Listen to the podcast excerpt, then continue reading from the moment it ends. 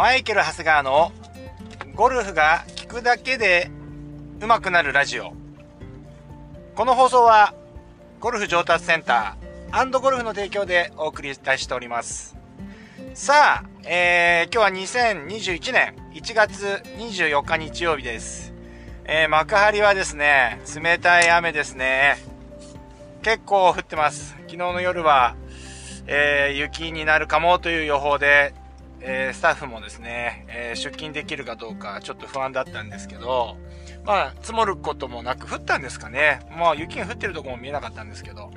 あのー、無事積もることもなく、えー、通常営業してるというような状況でございます。はい。えー、昨日はですね、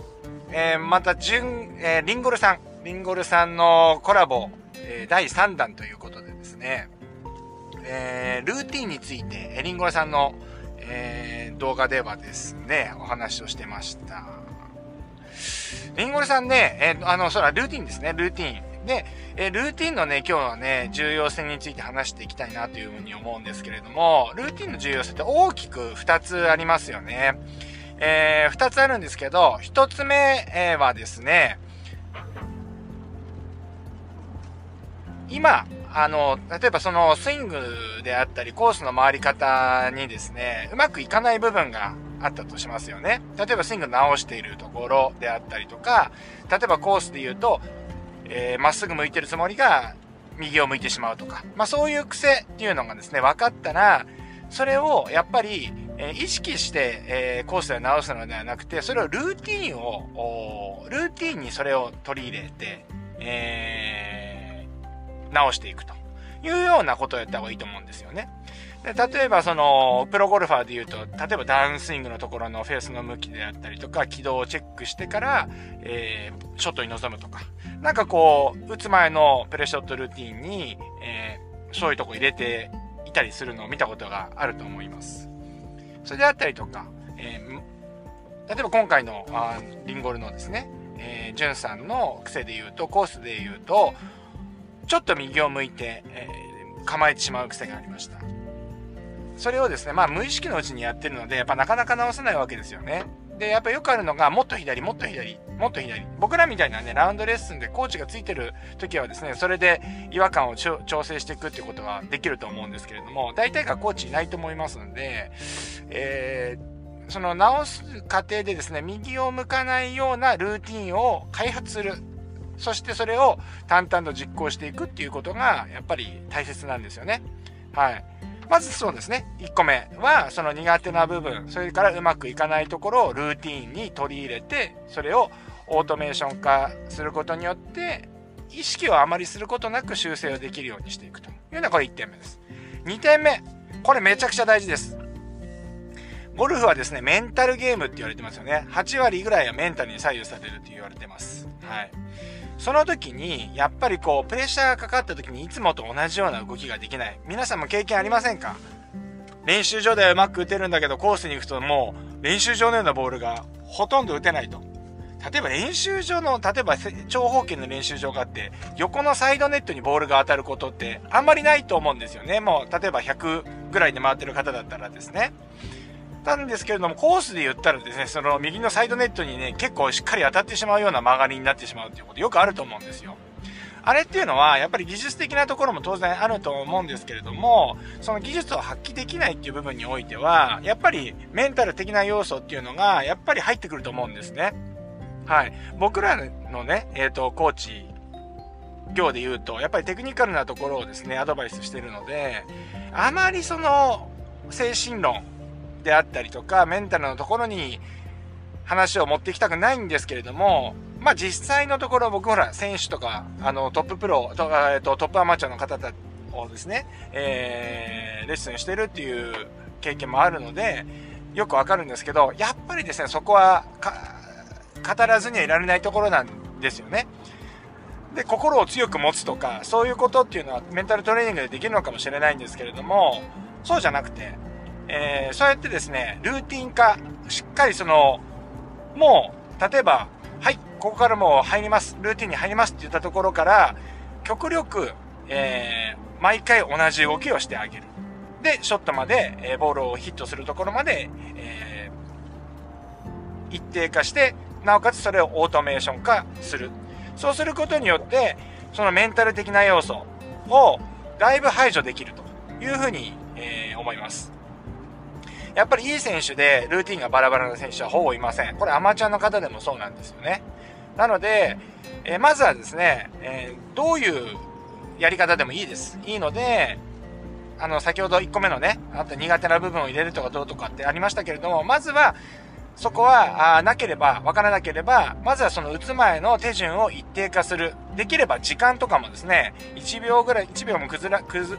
えー、1, 1秒も狂わずに、えー、できるように、これは練習からやっていくっていうことがとても大事だと思います。ね。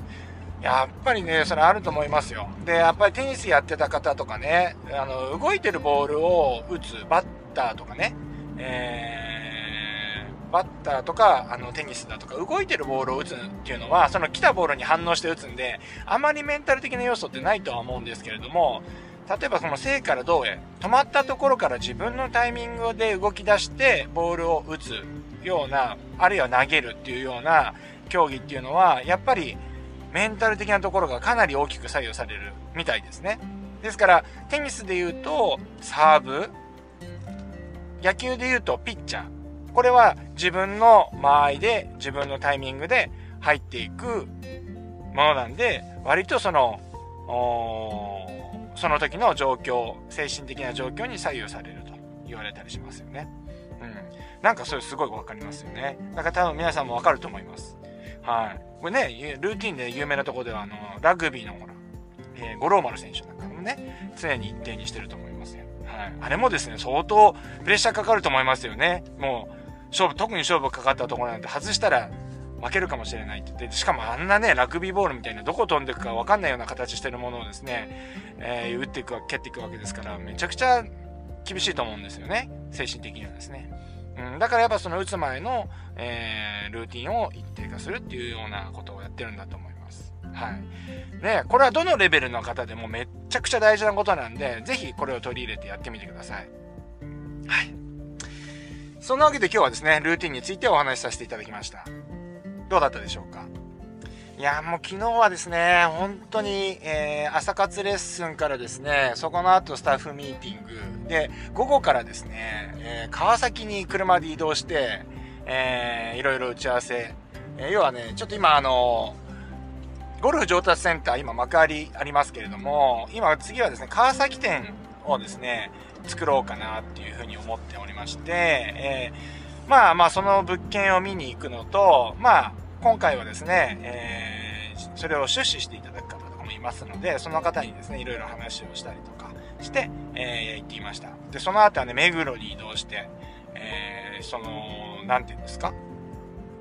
餃子の試食みたいなのをね、してね。なんで僕が餃子の試食してるのかわかんないんですけれども、えー、聞かれてもよくわかりませんね。あの、わからなかったです。はい。いやーでもこう、あのー、東京のね、まずそこね、目黒に着いた時に久しぶりにね、あのコロナの影響もあって、久々都内に車で行きましたけど、いやー駐車場高いですね。もう本当に千葉にね、これだけ慣れてるともう本当に僕は東京には住めないですね。もう本当に10、12分で400円って書いてあったんですよね。12分400円って書いてあって、ん？と思って、12分400円？みたいな。これ高いんだか安いんだかいまいちよくわかんないですよね。だからあのー、60分いくらって書いてあってくれたらですね、30分いくらとか60分いくらって書いてあったらなんとなくイメージつくんですけど、やっぱり、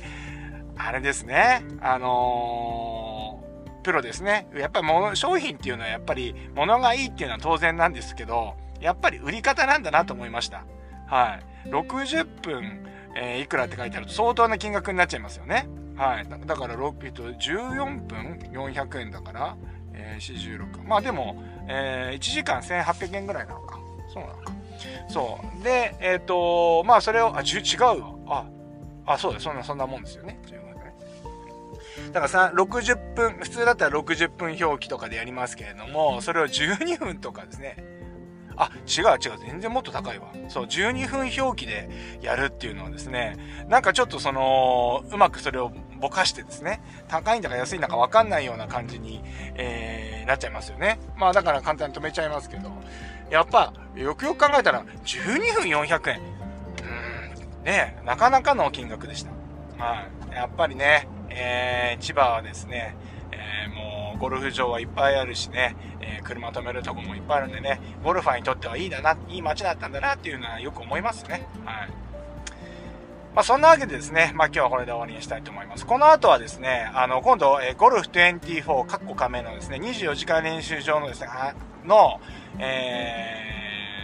まだですね、工事が終わらない状況なんですよね。で、あの、打席のところの進行芝はいいんですけど、今、えー、このカーペットになっているところですね、もうどうせだったらですね、あの、人工芝にしちゃおうかなと、ふかふかの。で、ふかふかの人工芝を入れちゃおうかななんて思って、今業者さんとですね、この後、えー、現地調査をですね、同行して、えー、行くというような形になってます。はい。まあ、そんなわけですね、今日はこのぐらいにしたいと思います。えー、それではまた、あ聞いていただければと思います。それでは、いってらっしゃい。